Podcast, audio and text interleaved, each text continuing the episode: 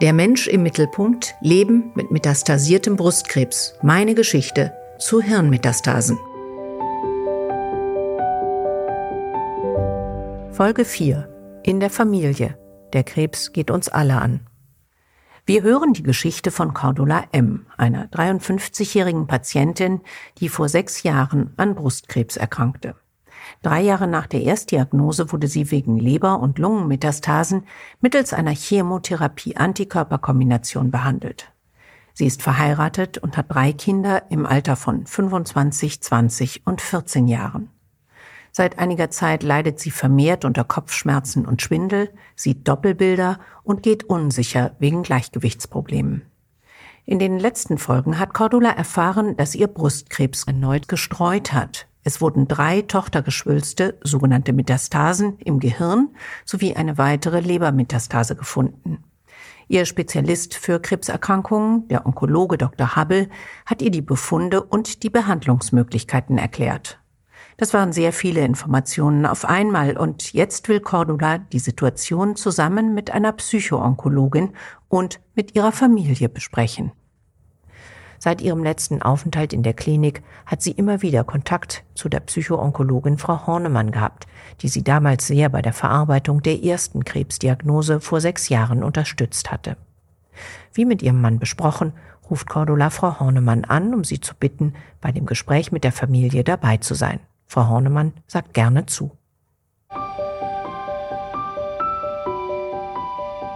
Bevor wir in das Familiengespräch gehen, hören wir ein Interview mit Frau Hornemann zur Aufgabe einer Psychoonkologin. Frau Hornemann arbeitet am Universitätsklinikum in Dresden und leitet dort die psychoonkologische Ambulanz.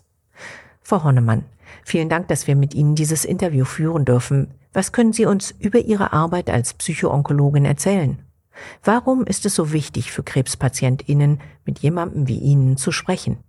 Ja, zunächst vielen Dank für die Einladung. Ich bin sehr gern gekommen. Als äh, Psychoonkologin bin ich darauf spezialisiert, ähm, die psychischen Belastungen in Verbindung mit Diagnose und Therapie einer Krebserkrankung mit den Betroffenen zu thematisieren und dann einen eventuellen Behandlungsbedarf abzuschätzen oder eben auch gegebenenfalls spezielle Unterstützungsangebote zu machen. Wie reagieren denn die PatientInnen auf die Nachricht von Metastasen? Ja, da muss man natürlich dazu sagen, dass die Information, dass der Krebs gestreut hat, also dass Metastasen gefunden wurden, zu den besonders schlechten Nachrichten zählt. Da Betroffene das oftmals mit der Gefahr eines baldigen Todes in Verbindung bringen, heutzutage oftmals zu Unrecht, aber dieses Klischee hält sich eben immer noch stark. Und wie reagieren die PatientInnen auf die Nachricht von Hirnmetastasen? Also Metastasen im Kopf lassen äh, Patienten und Patientinnen besonders erschrecken, weil sie sich so relativ vage der besonderen Bedeutung des Gehirns bewusst sind. Was genau befürchten die Betroffenen? Vor welchen zum Teil auch vermeintlichen Veränderungen haben sie Angst? Also die Betroffenen befürchten vor allen Dingen eine Veränderung der eigenen Persönlichkeit. Sie haben Angst, dass wichtige vom Gehirn gesteuerte Funktionen wie Sprechen und Sehen verloren gehen können oder dass sie Lähmungserscheinungen erleiden müssen. Fernmetastasen, die zum Beispiel die Leber oder Knochen betreffen, also ferner sind, die nehmen Patienten und Patientinnen auf den ersten Blick als kontrollierbarer wahr. Es bedarf daher einer wirklich sensiblen ärztlichen Aufklärung, dass auch Hirnmetastasen nicht gleich den absoluten Kontrollverlust bedeuten. Was können die PatientInnen selber für ihre Krankheitsverarbeitung tun? Das zentrale Gefühl in Verbindung mit so einer Erkrankung ist Angst. Und es ist wichtig, einen Umgang mit der Angst zu erlernen. Die Furcht vor dem Fortschreiten der Erkrankung ist eine Realangst und die ist nicht per se krankhaft. Es gilt, den Blick auf sich zu lenken. Was hilft mir bei dieser Erschütterung durch diese, durch diesen Schicksalsschlag? Welche Stärken und welche Ressourcen habe ich? Um diese aufzuspüren und einsetzen zu lernen, können psychoonkologische Kontakte hilfreich sein. Können Sie unseren HörerInnen hier ein paar konkrete Tipps geben? Krankheitsbewältigung ist immer sehr individuell. Ich versuche etwas Allgemeines zu formulieren. Einerseits ist es wichtig zu akzeptieren, dass die Erkrankung nun zum Alltag gehört. Andererseits kann man schauen, wo man ich nenne sie mal krankheitsfreie Zonen hat. Die berufliche Tätigkeit oder ein Ehrenamt kann ein gutes Gegengewicht sein und oder auch Sport beziehungsweise Bewegung. Ablenkende Genussmomente planen ist ebenso wichtig, wie vielleicht auch den möglichen Abschied zu thematisieren. Zum Beispiel Notizen oder Fotos machen, die für die späteren Hinterbliebenen wertvolle Erinnerungen darstellen können. Diese Dinge zu erledigen kann auch für den Betroffenen selbst tröstlich sein. Auf jeden Fall gilt eine persönliche Mischung aus Akzeptanz und Hoffnung ist wichtig. Welche Rolle spielt denn die Familie? Und betreuen Sie auch die Angehörigen der PatientInnen? Ja, ähm, das schon vorweg. Wir betreuen auch die Angehörigen in einer speziellen Angehörigen-Sprechstunde, weil nämlich auch Angehörige Betroffene sind. Ähm, bei komplexen Erkrankungen wie Krebs spricht man daher von einer Wir-Erkrankung. Partner, Eltern, Kinder erleben die Auswirkungen der Tumorerkrankung des eigentlich Betroffenen unmittelbar mit und haben genauso Einbußen hinsichtlich ihres Lebens zu bewältigen. Die Angehörigen haben zweierlei Angst. Die haben Angst um den eigentlichen Patienten, aber sie haben eben auch Angst um sich selbst. Sie leiden oft unter einer Vielzahl von Belastungen. Zum einen wollen sie die Angehörigen unterstützen, auf der anderen Seite müssen sie eventuell noch Aufgaben im Alltag zusätzlich übernehmen. Ungewohnte Aufgaben gegebenenfalls, zum Beispiel eben Haushalt und Kinderbetreuung und so weiter. Und dann müssen sie noch parallel ihre eigenen Aufgaben stemmen. Daher benötigen auch viele Angehörige seelische Unterstützung, um diesen multiplen, also vielfältigen Aufgaben gerecht zu werden. Allerdings, das merken wir immer wieder, haben es viele Angehörige schwer, Hilfe anzunehmen. Sie denken, dass sie funktionieren müssen und dass es gar nicht um sich selbst ginge. Das eigene Leben, Ruhepausen, Freizeit, Hobbys treten in den Hintergrund. Und das kann auch zu sozialem Rückzug und psychischen Erkrankungen wie zum Beispiel depressiven Verstimmungen führen. Wie kann man das verhindern? Einerseits ist es wichtig, dass die Behandler auch die Angehörigen im Blick haben und sie auf mögliche Unterstützungsangebote hinweisen. Dies sollte mehrfach und bei unterschiedlichen Gelegenheiten im Verlauf geschehen. Also auch durch Ärzte, durch Pflege, ähm, Personal. Oftmals werden die Patienten von einem Familienmitglied oder auch Freunden zur Therapie begleitet. Da kann man das Gespräch suchen. Und eine gute Idee finde ich, wenn Broschüren und Flyer und ähnliches im Wartezimmer platziert werden. Welche therapeutischen Mittel stehen Ihnen zur Verfügung? Das zentrale Mittel sind schon Gespräche, einzeln oder eben als Paar oder Familienkontakte. Es geht zunächst darum, familiäre Strukturen kennenzulernen und etwas über bisherige Kommunikationsabläufe in der Familie zu erfahren. Eine Rückschau auf gesunde Zeiten sowie der Blick auf frühere gemeisterte Herausforderungen und auf Beziehungen in der Familie und mit Freunden sind wichtig. Welche Hilfen gibt es für Familien und wer übernimmt überhaupt die Kosten? Kompetente Anlaufstellen sind regionale Krebsberatungsstellen, die öffentlich finanziert sind und von den Betroffenen auch von Angehörigen kostenfrei in Anspruch genommen werden können. Außerdem bieten manche Krankenkassen kostenfreie Online-Beratungstools wie einen Angehörigen-Coach zum Beispiel an. Und ich kann raten, nehmen Sie aktiv Kontakt mit den im Krankenhaus tätigen Psychoonkologen auf, der auch Ihre Patienten kennt. Vielen Dank für das aufschlussreiche Gespräch. Wir hören jetzt, wie Cordula mit ihrer Familie spricht. Cordula hat sich Unterstützung bei der Psychoonkologin geholt. Sie hatte ihr angeboten, das Familiengespräch mit ihr zusammenzuführen und dass Frau Hornemann als stille Zuhörerin dabei ist. Auf Cordulas Wunsch findet dieses Gespräch zu Hause statt. Ihre Tochter Sina und der jüngste Sohn Lukas sowie ihr Mann sind bei ihr. Der älteste Sohn Benjamin studiert im Ausland und ist also nicht anwesend. Ich muss etwas mit euch besprechen. Und da ich nicht wusste, wie ich es euch sagen soll, hilft mir Frau Hornemann, die richtigen Worte zu finden. Ihr wisst ja, dass es mir in der letzten Zeit nicht gut ging.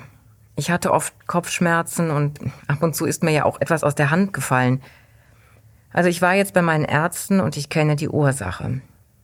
Ich habe drei Metastasen im Gehirn und eine neue Lebermetastase. Mein Brustkrebs hat also weiter gestreut.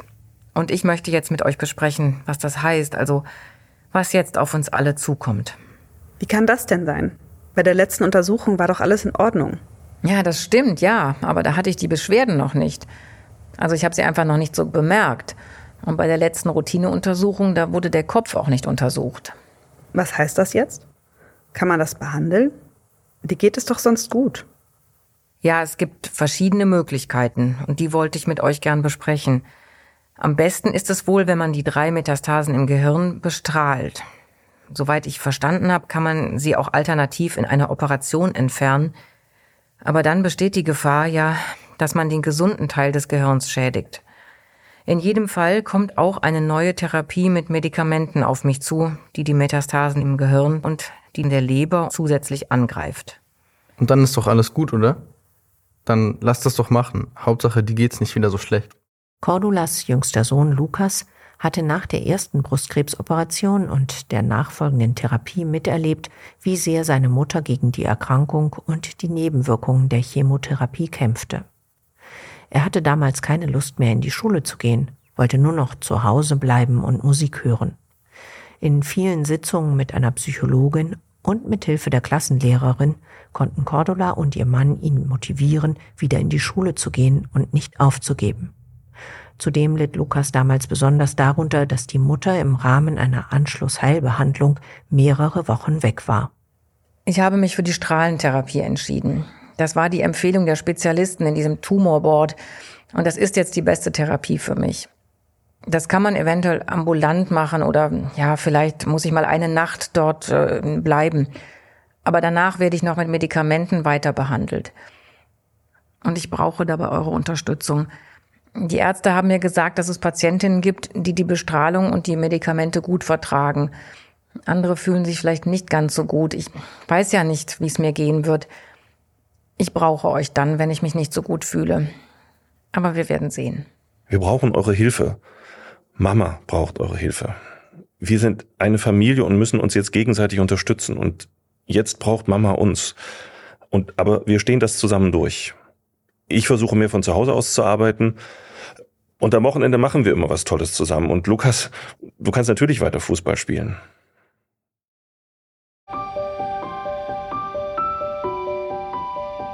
Die Situation ist für die Familie sehr belastend. Alle hatten gehofft, dass sich der Krebs nicht noch weiter ausbreitet.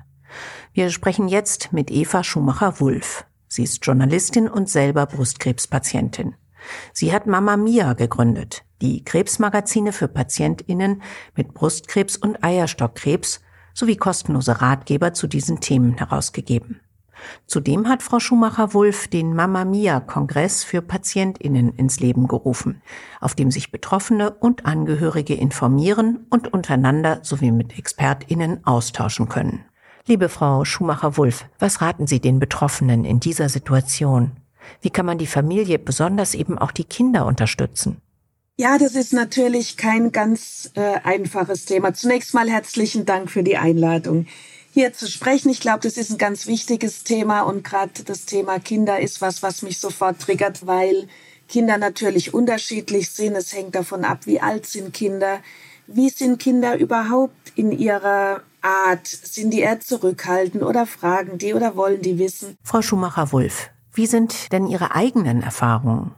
Meine Erfahrung ist, dass es auf jeden Fall nicht sehr sinnvoll ist, zu versuchen, irgendwas zu verschleiern, weil Kinder merken alles. Egal wie sie am Ende damit umgehen, aber sie merken das, was nicht stimmt. Und wenn sie dann selbst Ängste haben und keine Informationen haben, bleibt viel Raum für Spekulation. Dann fühlen sie sich schuldig, dann denken sie, sie haben vielleicht selbst was falsch gemacht. Also ich finde, erstmal offen mit den Kindern reden. Frau Schumacher-Wulff, offen mit Kindern reden. Wie kann das konkret aussehen? Und was ist wichtig, was man mit Kindern teilen sollte und was könnte die Kinder aber auch überfordern? Dann habe ich die Erfahrung gemacht, ähm, dass es nicht so hilfreich ist, Ängste zu teilen, zu sagen, boah, ich habe so Angst vor dem, was kommt, weil es ist nicht greifbar. Was greifbar ist, ist das, was ich weiß. Ich habe jetzt eine Krankheit, die nicht mehr heilbar ist und dafür mache ich jetzt die Therapie und die ist vielleicht auch belastend und wenn die nicht mehr wirkt, gibt es auch andere Therapien. Also so Fakten. Aber Ängste, finde ich, machen auch Angst und die sind ja auch für uns völlig ähm, das ist ja nichts äh, Rationales irgendwie. Das ändert sich auch von Tag zu Tag. Also das würde ich versuchen, nicht so zu teilen und lieber in einem selbst stabilen Moment zu reden und sagen, das sind die Fakten, das weiß ich und ihr könnt euch drauf verlassen und das habe ich immer versprochen, auch gehalten. Wenn sich etwas ändert, seid ihr die Ersten, die es erfahrt, damit sie auch immer wissen, okay, alles, was ist, weiß ich und was ich nicht weiß, ist auch nicht. Finde ich ganz wichtig. Wo könnte man sich denn Hilfe holen? Man kann sich natürlich auch Unterstützung holen, wenn man sich unsicher ist bei Psychoonkologen, wobei da ist es relativ schwierig, gerade für Kinder Plätze zu kriegen. Es gibt aber auch verschiedene Vereine, die ganz unbürokratisch und schnell Hilfeleistung geben können. Also da gibt es schon Möglichkeiten, sich Unterstützung zu holen. Und ich denke, das ist ein ganz wichtiges Thema, weil wir werden selten auch von unserem Behandlungsteam in der Klinik, von den Onkologen und so, proaktiv darauf angesprochen, ob wir Kinder haben und wie der Umgang ist. Ich glaube, da müssen wir tatsächlich selbst einsteigen, uns Hilfe holen und so gut wie möglich und altersgemäß kommunizieren. Was hat Ihnen nach der Diagnose am meisten geholfen? Ja, für mich ist einfach Wissen die beste Medizin gegen Angst. Mir geht's ähnlich wie Kindern. Wenn ich nicht weiß, dann ist da Raum für Spekulation und dann galoppiert mein Hirn, ich krieg's nicht eingefangen und dann verzweifle ich und komme in so Löcher, die, die sind einfach nicht schön, da mag ich nicht rein. Ich muss wissen. Und dann kann ich, habe ich natürlich auch Zeiten, wo ich Angst habe und nach jeder neuen Diagnose und wir sind ja immer wieder mit, bei jedem Fortschreiten mit einer neuen Diagnose im Prinzip konfrontiert, gefühlt wieder dem toten Stück näher. Das macht wahnsinnig Angst.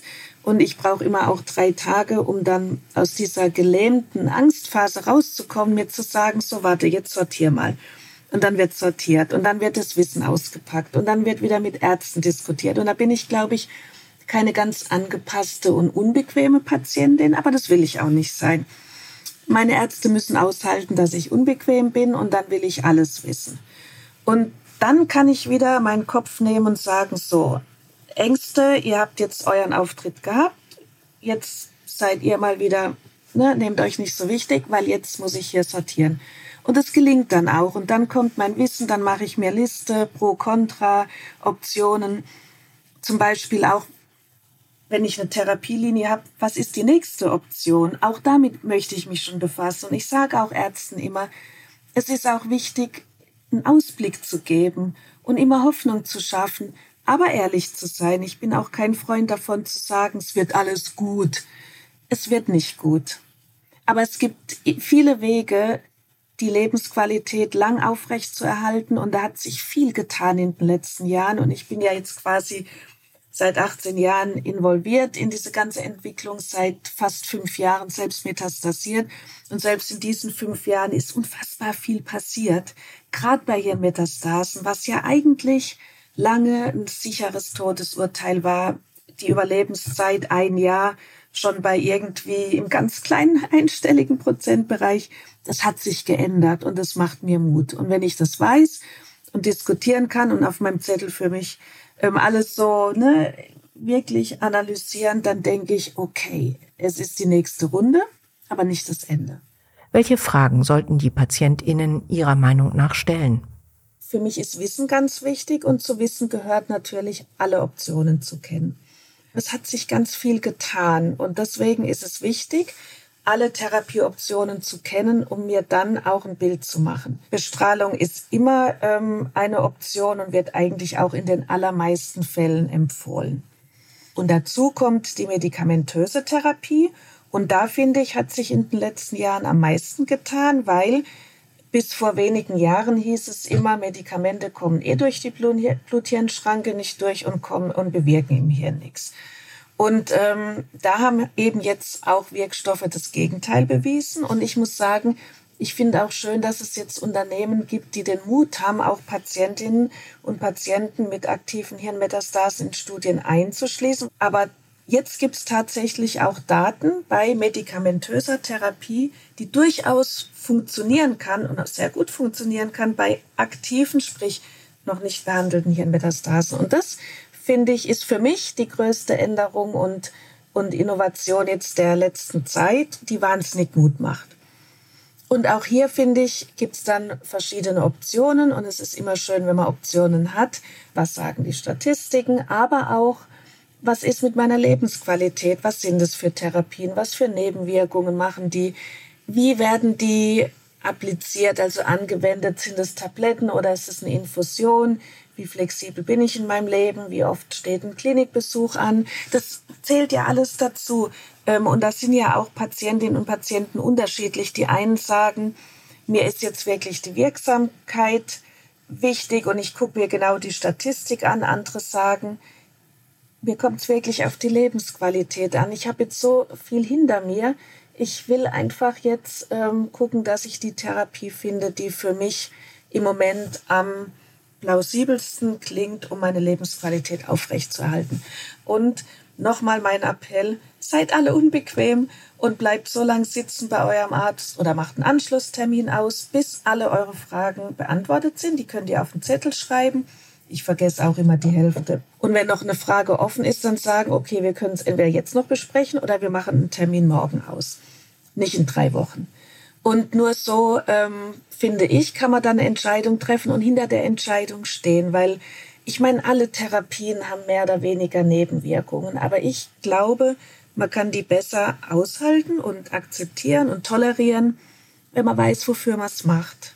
Neben dem Gespräch mit dem behandelnden Team, wo können Betroffene noch Informationen erhalten? Ja, es gibt natürlich sehr viele Informationsquellen. Wenn ich jetzt Brustkrebs auf Google eingebe, kriege ich wahrscheinlich ein paar Millionen Hits. Dann ist es sehr schwierig rauszufinden als Patientin oder Patient, was ist denn hier seriös, worauf kann ich mich verlassen. Das ist zugegebenermaßen sehr schwierig, sich in diesem Dschungel zurechtzufinden. Hm, der Krebsinformationsdienst zählt sicher schon mal zu einer sehr verlässlichen Anlaufstelle. Dort ähm, wird, also alles, was dort äh, gesagt wird, hat Hand und Fuß. Da kann man sich schon mal drauf verlassen. Es gibt auch Organisationen und ich nenne sie jetzt einfach mal, weil ich da gute Erfahrungen gemacht habe. Das ist zum Beispiel Brustkrebs Deutschland e.V. Da weiß ich auch, dass dort wirklich sehr gut ausgebildete Patientenvertreterinnen sitzen, ähm, die auch sehr gut Auskunft geben können. Die haben zum Beispiel auch eine kostenlose Telefonhotline, wo man dann mit Ärzten telefonieren kann und die um Rat bitten kann. Also das, den Namen würde ich mir mal merken. Dann vielleicht noch ein eigener ähm, Werbeblock. Auch bei Mama Mia gibt es immer sehr gute und valide ähm, äh, Punkte. Und dann gibt's natürlich ähm, in sozialen Medien und überhaupt im Internet sehr viele Quellen. Und da muss man tatsächlich gucken bei normalen Webseiten, wer steckt hinter der Seite, wer ist der Herausgeber. Ähm, es gibt sehr viel esoterische und alternativmedizinische Sachen. Da bin ich ganz vorsichtig. Ich habe noch nie einen guten Verlauf irgendwie gefunden mit jemand, der nur noch alternative Krebstherapien macht. Ähm, komplementär kann man sicher viel machen. Da gibt es aber auch wiederum Menschen, die sich wissenschaftlich damit befassen. Neben Informationen benötigen PatientInnen oftmals konkret Hilfe im Alltag. Was können Sie aus Ihrer eigenen Erfahrung empfehlen? Wenn man jetzt an Hilfe denkt im täglichen Leben, gibt es da äh, nicht die eine Person irgendwie, die jetzt ähm, einem helfen kann, sondern ich glaube, man braucht verschiedene Netzwerke. Ich brauche ein gutes Behandlerteam, zu dem ich Vertrauen habe. Das ist eine enorme Unterstützung. Ich brauche mein soziales Netz. Und auch da kann jeder für was anderes gut sein. Der andere kann vielleicht besser zuhören. Einer ist vielleicht ein bisschen medizinisch versiert. Der dritte kann praktische Sachen helfen. Der vierte kann mit, dem kind, mit der Kinderorganisation helfen. Also ich glaube, man braucht wirklich ein Team, was Hilfe leistet. Und einer meiner ganz persönlichen Favoriten ist auch ein ambulantes Palliativteam. Und das sind Teams eben aus verschiedenen ähm, Fachbereichen, die ein Zuhause auch betreuen. Und zwar nicht nur am Lebensende, wie viele denken, sondern im Prinzip mit Beginn der unheilbaren Krankung, sprich der Metastasierung. Wenn es schwierige Phasen gibt, kommen die und meine, mein Palliativteam kommt und geht, weil mal geht es mir besser, mal schlechter. Aber wenn es hakt, und ich mit einer Therapie nicht klarkomme, kann ich anrufen und sagen, ich brauche euch. Und dann kommen sie sofort und helfen mir. Und dann kommt der Tag, wo sie sagen, so, jetzt ist doch wieder alles gut. Ich glaube, wir können uns wieder zurückziehen. Dann kriege ich erst Schnappatmung. Und dann kommt wieder die Versicherung, wir kommen wieder, wenn was ist. Und das ist jetzt ein Kommen und Gehen und unfassbar wertvoll, weil das sind nicht nur Ärzte, die einem die Lebensqualität verbessern können, weil sie eben auf Symptomlinderung ähm, spezialisiert sind, sondern da gibt's auch Psychoonkologen, da gibt's Physiotherapeuten, die ein bisschen mobilisieren, wenn man Phasen hat, wo man nur liegen kann. Ähm, die Psychoonkologen haben auch die ganze Familie im Blick. Das heißt, die können auch mal mit Angehörigen sprechen. Da muss ich nicht erst sechs Monate auf einen Termin warten im wahren Leben. Also das kann ich wirklich nur jedem ans Herz legen, frühzeitig Kontakt aufzunehmen. Und dabei gibt's auch Freunde, die nicht hilfreich sind und der Freundeskreis verändert sich. Aber das ist Teil, glaube ich, des Prozesses und dafür trifft man ganz viel wirklich Menschen, die plötzlich in einer Notsituation aus dem Orbit kommen und da sind und helfen. Das sind so schöne Erlebnisse und ähm, wenn man da offen ist, Hilfe anzunehmen und ein bisschen signalisiert, boah, ich habe gerade hakt's, dann passiert ganz viel. Und je offener man ist, glaube ich, desto mehr kommt zurück. Und das ist der Weg und es ist ein langer Weg. Und mit jeder, mit jedem Fortschreiten ändert sich die Situation.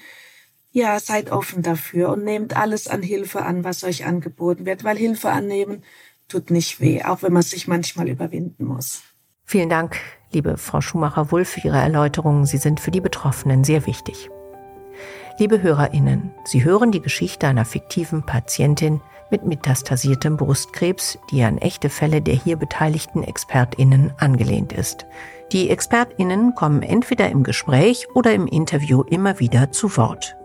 In dieser Podcast-Folge war es Frau Hornemann, die am Universitätsklinikum in Dresden arbeitet und dort die psychoonkologische Ambulanz leitet.